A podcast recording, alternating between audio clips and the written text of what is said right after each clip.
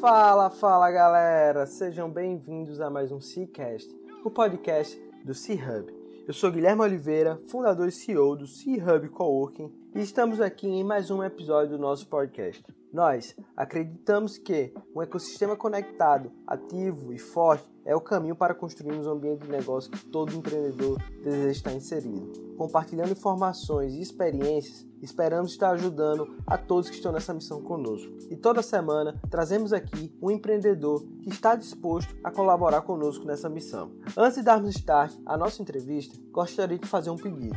Para nos ajudar a levar esse conteúdo e outros para mais e mais pessoas, tira um print da tela do seu celular e compartilhe nas suas redes sociais. E não esquece de marcar arroba Isso vai ajudar a gente demais a chegar no ouvido de mais e mais pessoas. Simbora para mais um episódio.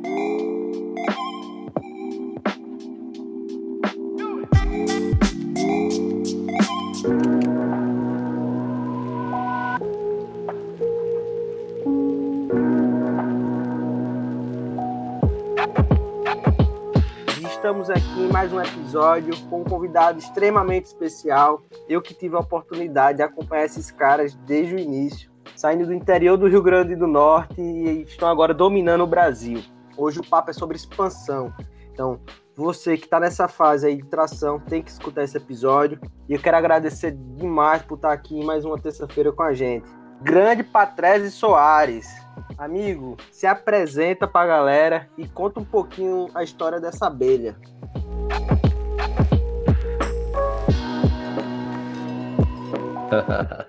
Show!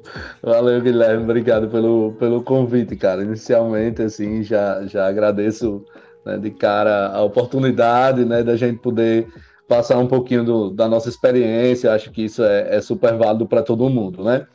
Bom, eu sou, sou Thales, eu, eu tenho 35 anos, sou casado, tenho três filhos. Nasci em Mossoró, Rio Grande do Norte, né, lá a segunda cidade do estado. Como diz o, o Matuto, nasci e me criei na, em Mossoró, então realmente desde de sempre, sempre morei em Mossoró. Tenho uma, na minha veia, no meu DNA, a área comercial. Então, desde sempre, Guilherme, eu, eu eu já tinha isso através dos meus pais, dos meus avós, meus tios, irmãos, enfim, minha família inteira é time comercial. Então não poderia sair diferente, né? Nascia mais um, um, um agregado da família para com esse tino, com esse, esse, esse dom, né? principalmente das vendas. E aí eu, eu comecei a minha, a minha carreira é, muito jovem, acho que ali há 16 anos, né? Eu já estava empreendendo, sempre é, ou empreendendo ou intraempreendendo e sempre na área comercial. Sempre desenvolvi o meu trabalho na área de vendas. E hoje eu estou, né, sou o CEO da Bidelivery, um dos, dos fundadores da marca, e dentro da empresa também eu desenvolvo um trabalho como no time de expansão, time de vendas, o time comercial, toco um pouco do marketing também, que está super conectado né, com vendas, não tem como. Enfim, parte também de, de estratégia, toda a parte aí de curto, médio e longo prazo de programação da Bia, a gente tá nesse, tem o nosso, nosso dedo lá. Legal. E Carlos, como é que surgiu essa ideia da Be Delivery? Como é que vocês começaram esse projeto no interior do Rio Grande do Norte, que foi uma das primeiras empresas de tecnologia da gente, a estar tá saindo do estado e hoje tendo operação em mais de 20 cidades nesse Brasilzão? Pois é, hoje como que, que surgiu a BI, né? Eu consegui, é, como várias outras grandes empresas, né? É, é sempre surgiu de uma dor, né? Eu tinha, eu tive essa dor, né, de, dessa demanda que existia de entregadores, lá primeiramente em Mossoró, através de um outro aplicativo que eu era franqueado na cidade, um aplicativo de marketplace de comida. E aí eu sentia, pô, preciso de entregadores porque eu via que era uma necessidade latente em todos os nossos clientes, em todos os nossos parceiros, né, que a gente tinha na época e todo mundo tinha a mesma reclamação. O meu, meu problema aqui é entregador. A minha cozinha é top, o meu cardápio é top, mas a parte da entrega, a logística, é onde dificultava e muitas vezes até é, limitava o crescimento ali de muitos restaurantes e tal. E aí foi quando eu, eu tive né, ali a ideia de criar um, um, aplicativo que pudesse conectar vários entregadores a várias empresas que precisavam ali do, do serviço de, de entrega, né? Porque também observava que em muitos momentos aqueles entregadores ficavam ociosos. Então, se ele trabalhava numa empresa que só funcionava à noite, durante o dia ele ficava ocioso. Então, com um aplicativo, conseguiria ali ter aquele mesmo é, entregador que estava numa empresa à noite poderia trabalhar para outra empresa durante o dia. Então, isso só seria possível realmente através de tecnologia.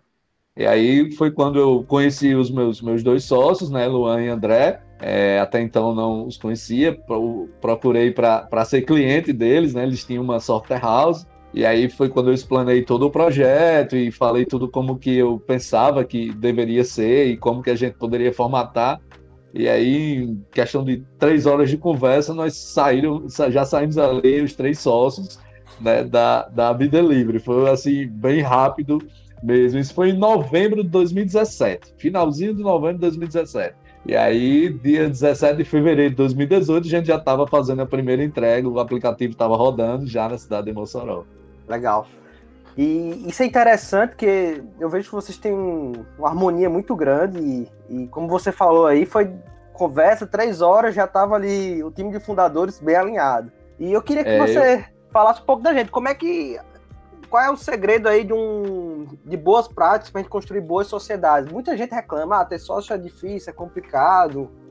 É, eu, eu, eu inclusive escutei muito isso durante toda a minha vida, né? Que ter sócio é complicado. É, eu acho que o que mais falta e o que mais é, é importante para todo mundo enquanto é, enquanto busca um sócio, o primeiro ponto é que os sócios eles têm que se completar.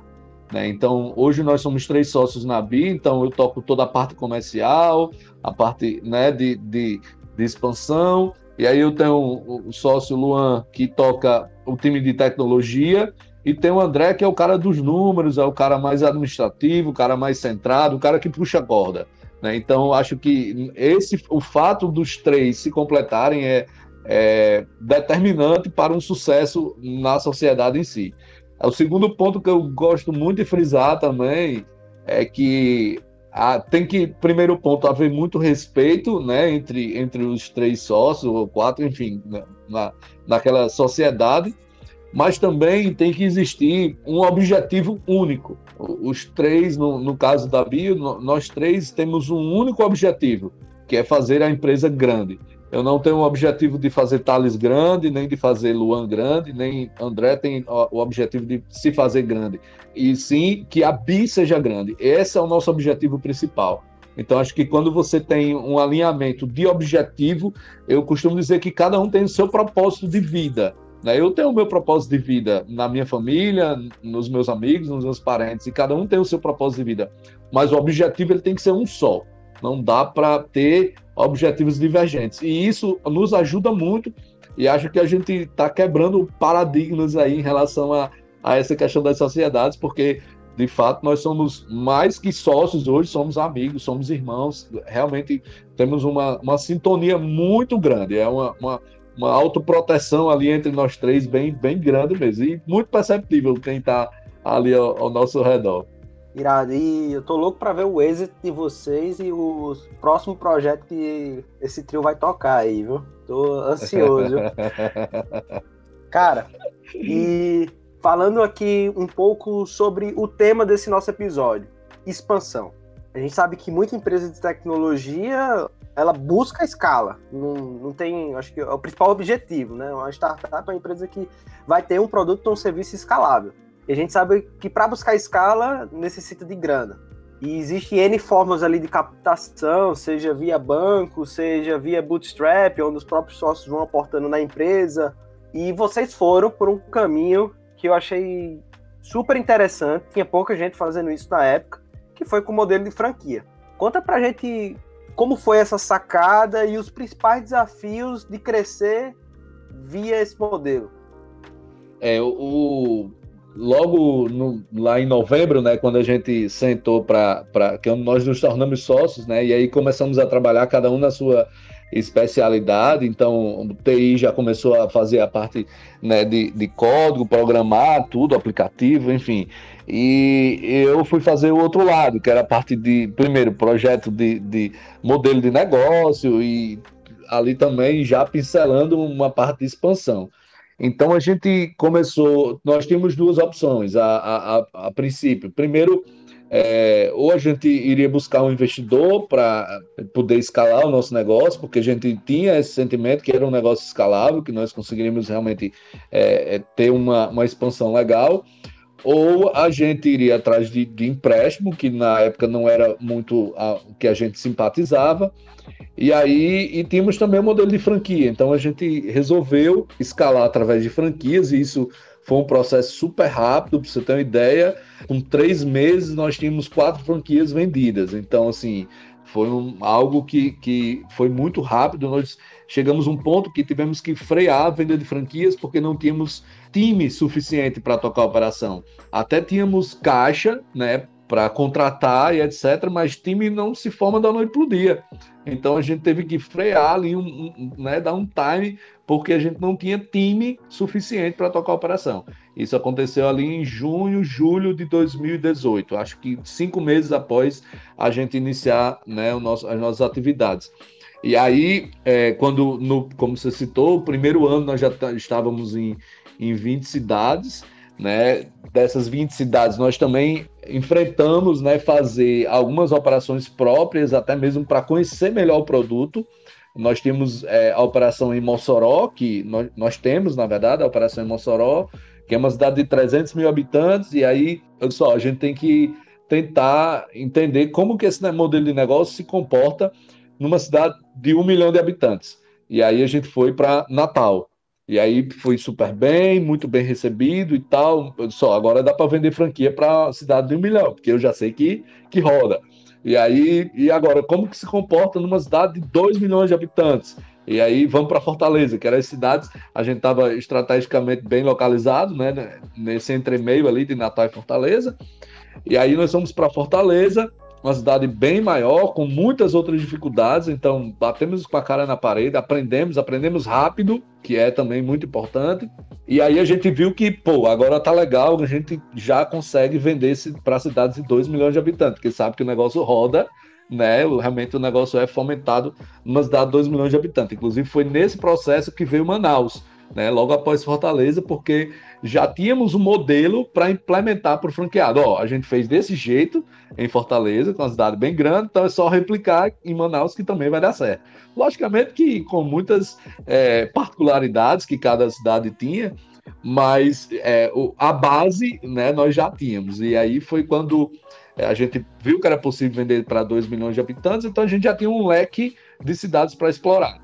A gente tinha para cidades de 300, de 1 milhão, de 2 milhões, e depois fizemos também experiência em cidades de 100 mil habitantes, e fomos fazendo também é, por regiões, né? Hoje são. E aí depois a gente acabou é, fazendo também muitas operações próprias, né? Hoje já são 26 cidades com operações próprias, são mais de 50 franquias. E são 26 operações próprias, isso aí eu tenho, tenho certeza, né? Ao todo, acho que são 88 cidades no, no Brasil todo, todos os estados. Rapaz, quando você perde a conta de quanto você vendeu, é porque o negócio tá bom. Então. e eu, eu queria fazer uma pergunta aqui a respeito de persona de franqueado. Eu já conversei com várias pessoas que trabalham dentro de, de negócios de franquia e falam que encontrar a melhor persona do franqueado é um dos principais desafios. Fala um pouquinho como é que vocês contornaram isso, quais são as boas práticas para ter um bom relacionamento com o franqueado. É, isso é, é, realmente algo bem interessante, porque nós tivemos que aprender isso na prática também, e também não tínhamos muito tempo para aprender, então tivemos que aprender rápido. Primeiro, nós tivemos algumas, digamos assim, algumas frustrações com isso, de alguns franqueados que não tinham o perfil é, realmente adequado para tocar uma operação de delivery. É, e aí a gente começou a mapear qual o perfil do franqueado que mais tem sucesso. E aí, quando a, a partir de um determinado período, a gente começou a já ter, frear algumas negociações e avançar em outras, porque a gente já entendia que o franqueado com aquele perfil, a probabilidade de sucesso seria maior. É, mas, de fato, é, uma, uma, é um desafio, é um dos, dos grandes desafios que qualquer franqueadora vai enfrentar, poder identificar ali o, o seu franqueado, né? Porque são muitos perfis de franqueados, né? Tem um franqueado que é mais investidor, tem um franqueado que é mais técnico, tem um franqueado que é mais comercial, tem um comercial. E aí a gente foi atribuindo ali, tirando um pouquinho de cada um e fomos montando um perfil do franqueado, coisa que hoje a gente consegue ter uma identificação muito maior e, consequentemente, as franquias têm muito mais, mais sucesso. Hoje a gente tem uma preocupação bem grande com isso, para que a gente possa ter cada vez mais cases de sucesso. Inclusive, é até bom relatar que a, a Be Delivery ela tem umas características também que diversos franqueados nossos eles têm mais de uma unidade. A gente tem um franqueado que tem, por exemplo, seis unidades, outro tem cinco, outro tem quatro, tem mais um que tem quatro, outro tem três, enfim. Então há uma essa também essa a gente acaba fomentando muito esse lado empreendedor de quem já é nosso franqueado para que ele tenha mais de uma operação até mesmo porque isso o torna mais rentável, tendo em vista que ele consegue ter, em alguns pontos, uma mesma equipe trabalhando para mais de, de uma franquia. Então, isso acaba tornando muito mais rentável para o franqueado. E isso é algo que nos alegra demais, ter não só franqueados, mas hoje nós temos na nossa rede grandes empresários, empresários que, que faturam muito bem com a Bidelivery. Então, isso nos traz realmente ali uma, uma alegria bem, bem, bem grande. Legal, e eu vejo que vocês conseguiram criar uma operação win-win. Então, e também não tem. Eu não vi olho gordo de vocês, porque possa ser. Ah, eu vi que aquela operação ali de cidade X tá dando retorno, e eu tenho certeza que vocês têm esses dados organizados e, cara, vai ser lindo implantar aqui. Por que não eu, Thales, ou a própria Bi, tá colocando essa operação? Eu acho que Entendi. essa, essa dúvida, né? Eu acho que bateu na cabeça de vocês. Como é que vocês lidaram é, com isso? É, e em algum momento a gente, é, lógico, que a gente tinha aquela dúvida, né? Pô, e aí, como que se comportaria? Será que não seria melhor dessa forma, por exemplo, né? Você fica naquela. Mas o, a, a grande vantagem do franqueado é a presença dele na, na cidade. A gente sabe que hoje tudo que se envolve muito é relacionamento, né? Em tudo que a gente faz. E aí a gente tem essa vantagem de ter alguém, um cara na ponta, que não é somente um, colaborador, e sim o, o, próprio empreendedor na ponta, né? Lá. Então ele acaba tendo um relacionamento muito bom na, na cidade dele, e isso contribui muito para o sucesso da franquia.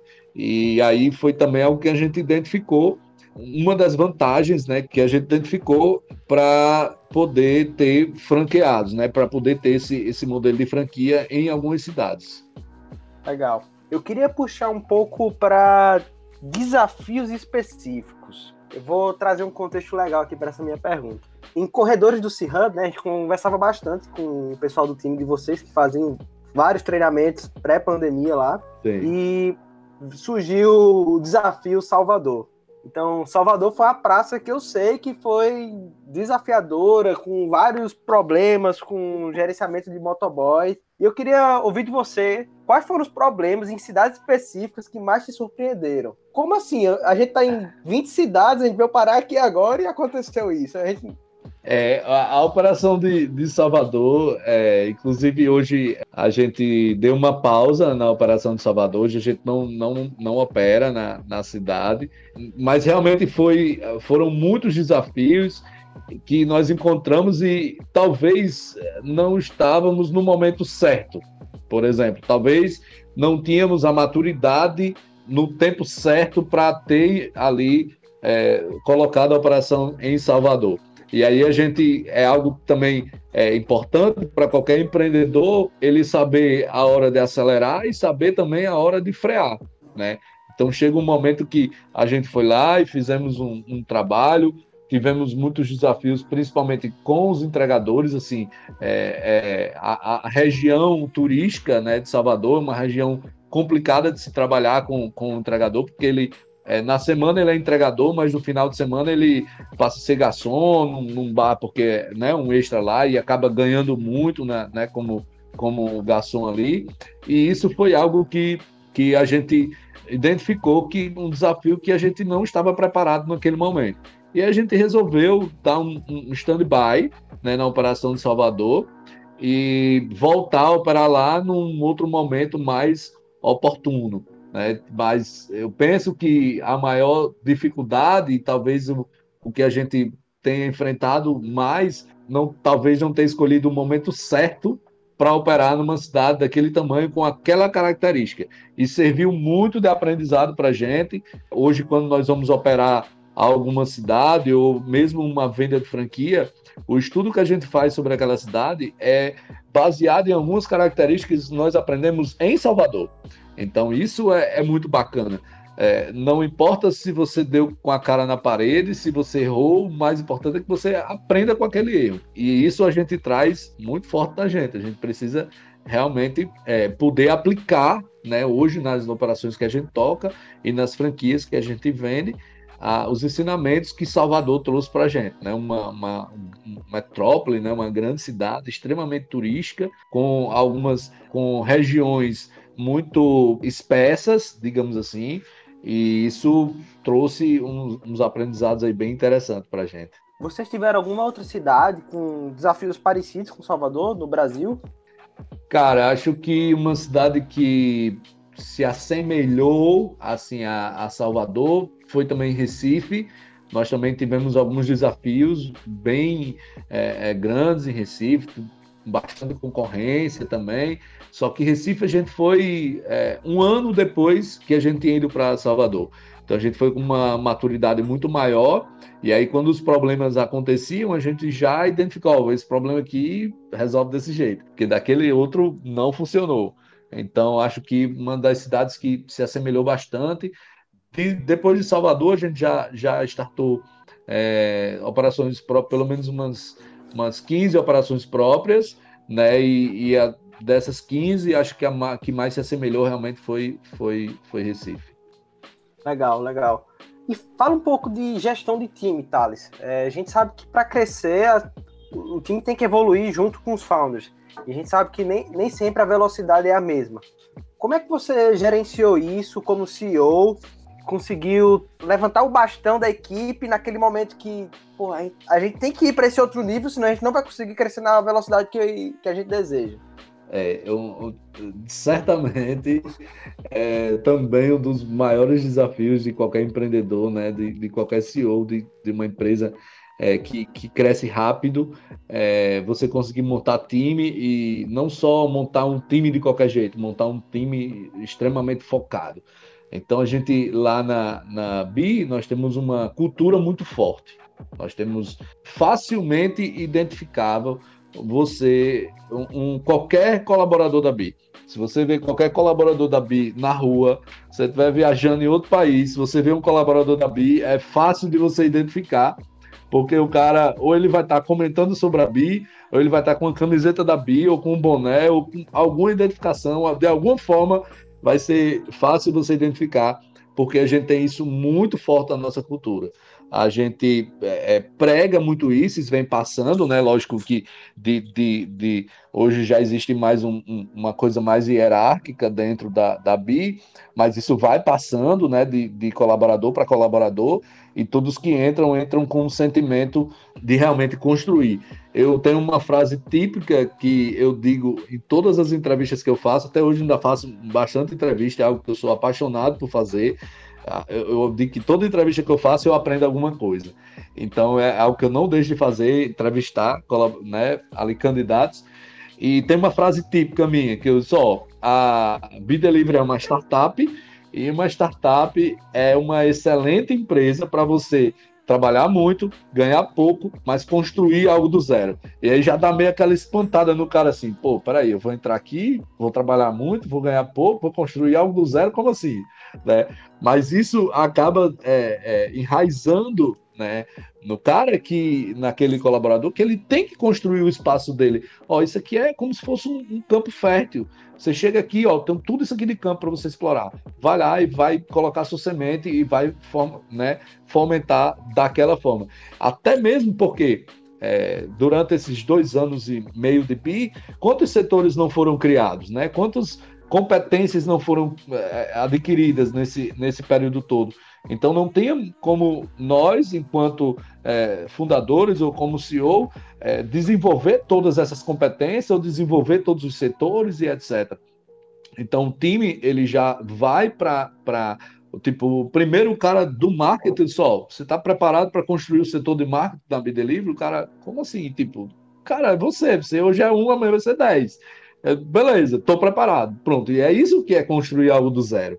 Então, o bacana é que quando você traz um colaborador, né, traz um, uma pessoa para o seu time com essa perspectiva, com esse sentimento, o cara se apropria do negócio como se fosse dele, se apaixona pelo negócio porque é como se fosse um filho que ele plantou, né, cultivou, cresceu, então ele viu crescer aquele e ele é pô, é do cara, é dele. Então, acaba que é, quantas cidades nós abrimos e quantos colaboradores contratamos especificamente naquela cidade, o cara começou desde a primeira entrega e hoje faz 50 mil entregas. Então o cara olha assim, pô, eu tô aqui desde a primeira, eu construí isso aqui. Cara, isso é fantástico, né? Isso é fantástico. E isso é o que traz todo o envolvimento do time. De forma que o time, quando entra novos colaboradores, os mais antigos já repassam, ó, Aqui você tem que construir algo do zero. Construir tudo do zero. Vamos construir também. Eu pego aqui na sua mão, vamos construir junto.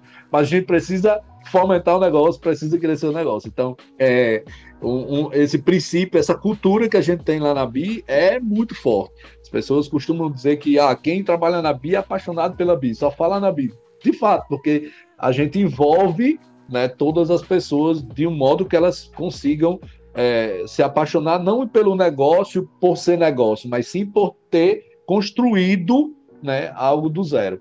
Acho que isso é um dos pontos positivos que nós temos, um dos pontos positivos que nós temos lá na, na BI hoje é esse, esse envolvimento de toda a galera.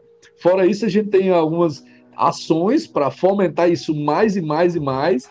Né? Inclusive, tem até uma, uma história interessante. É, semana passada, na, na sexta-feira, é, era três da tarde, eu convoquei todo o time da BI, tá, 90% tá home office, né?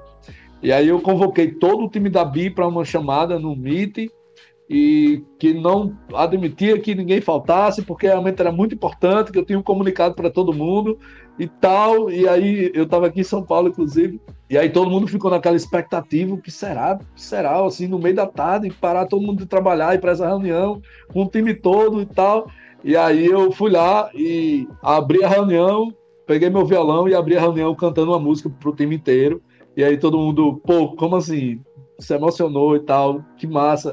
Então acho que são esse, esse a gente tem muito esse, essas ações na BI para deixar o cara envolvido. Não, é só porque eu tô distante, todo o time tá home office e a gente tá morrendo de saudade de todo mundo, então esse é o momento só pra gente compartilhar aqui. E aí a gente cantou, tocou, fizemos jogo de sete erros, fizemos, tipo, para uma hora e meia de trabalho para realmente se relacionar.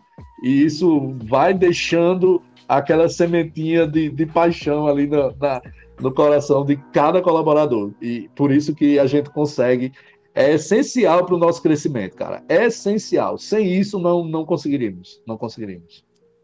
Irado, cara. Isso é muito importante. O trabalho que vocês fazem de cultura é fantástico. Eu consigo acompanhar porque, vez ou outra, a gente se esbarra no corredor ali do C-Hub e você falando, eu vejo seu olho brilhar. É. com certeza isso aí tá dentro da fórmula mágica do crescimento da BI. Então, não é só Obviamente, a forma que você conseguiu captar franqueados, não é a forma só que vocês conseguiram definir os processos para poder crescer, mas essa questão de cultura é essencial para estar tá alcançando esse sucesso aí que estão quase nessas 100 cidades aí, nesse nosso Brasilzão. Mestre, é, eu queria falar sobre outro ponto aqui que eu acho bem interessante, que é a respeito do, do cuidado financeiro que vocês têm na Bida Livre. A gente vê Rap, iFood iniciando operações de uma forma nem tanto enxuta, mas gastando muito dinheiro. E eu pude acompanhar isso, então os caras pegam salas grandes, depois diminui todo mundo para home office, e isso acaba afetando o time, a gente sabe. Isso acaba afetando os parceiros. Ah, como assim? Tinha uma sede aqui, agora não tem mais.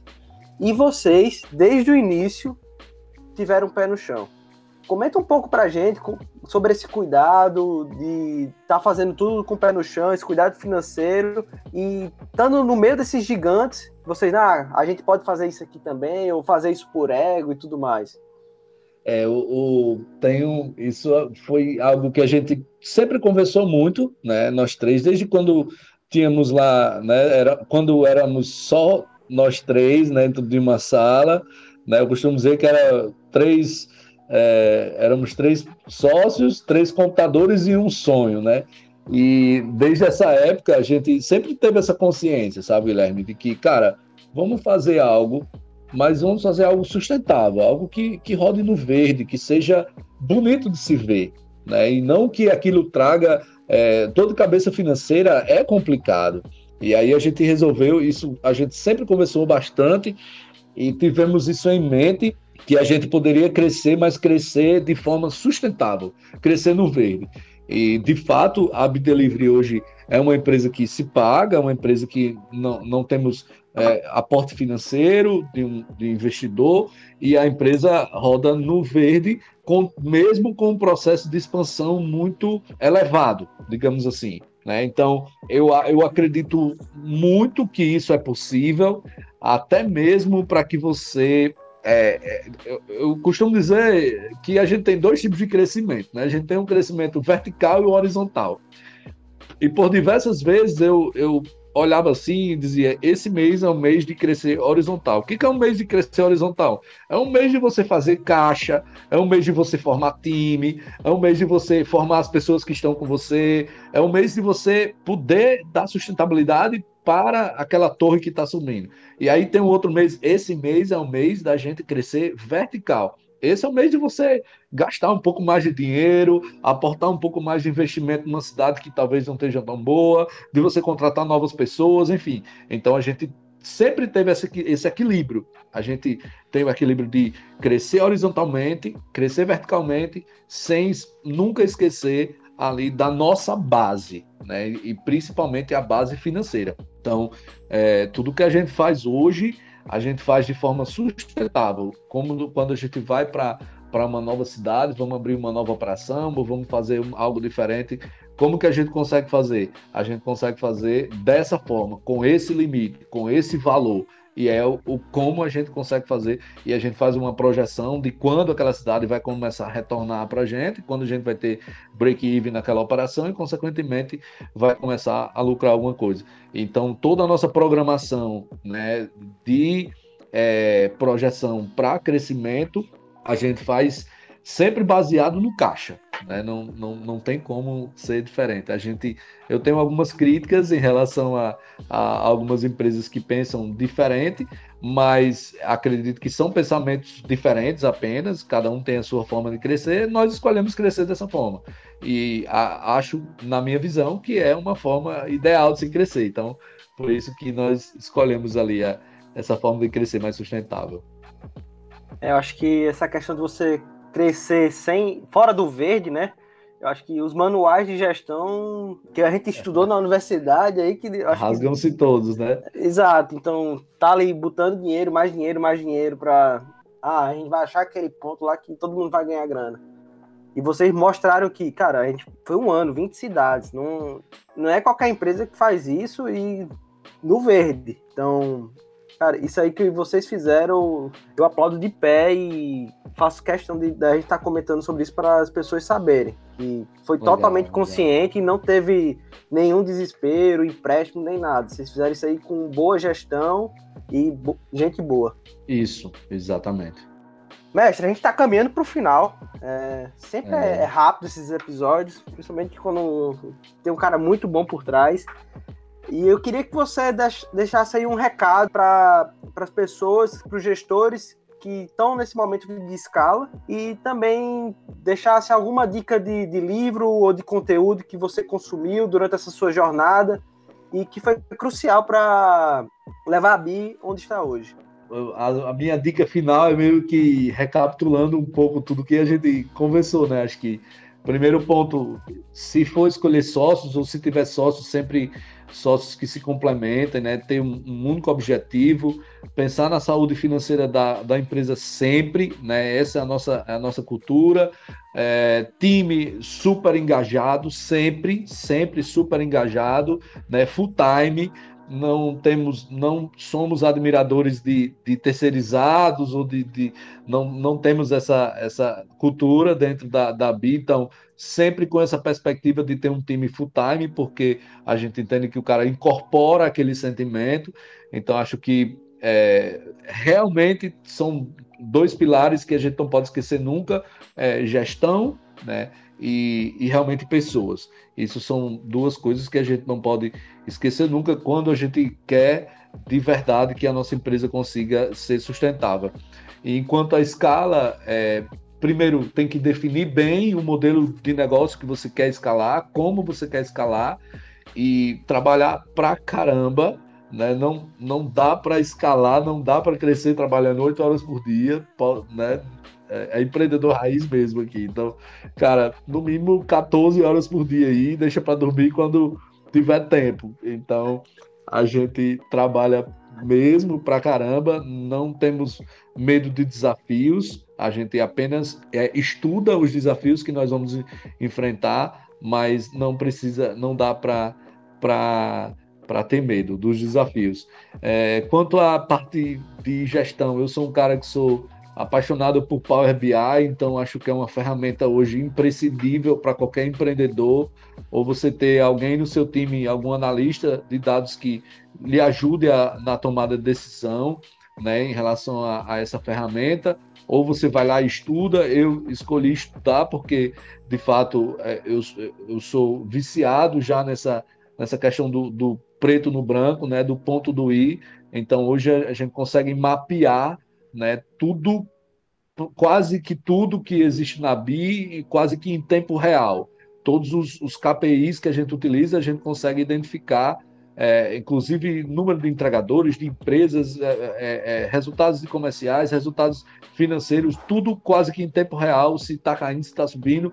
Então a gente consegue muito isso hoje através dessa, dessa ferramenta. Então é uma ferramenta que eu super indico aí para qualquer empreendedor. E eu acho que realmente tem que correr atrás de estudar pra caramba. Então, são alguns pontos que eu deixo de indicação aqui nesse, nesse episódio. É, realmente estudar pra caramba, trabalhar muito, é, desenvolver ferramentas que ajudam na tomada de decisão, gestão e pessoas. Acho que são os principais pilares aí da, da, da expansão. Perfeito. Quem, quem fala acha fácil, né? O Thales falando aqui parece que. É só fazer isso aqui, pessoal, que vocês vão estar em mais de 50 cidades. Mas, gente, é...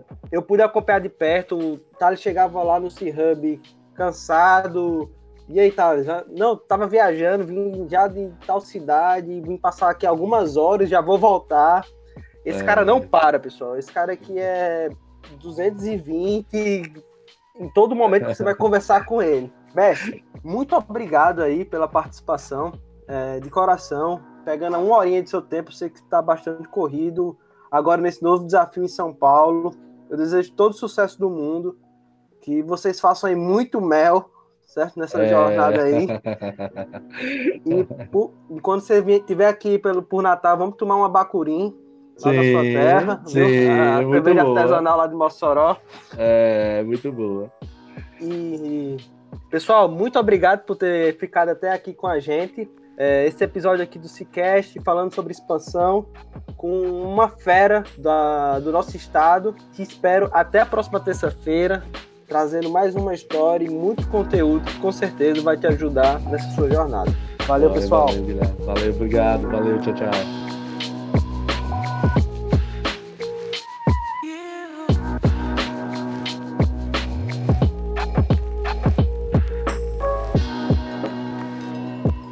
Foi mais um episódio do Cicast e fico muito feliz por você ter ficado com a gente até aqui.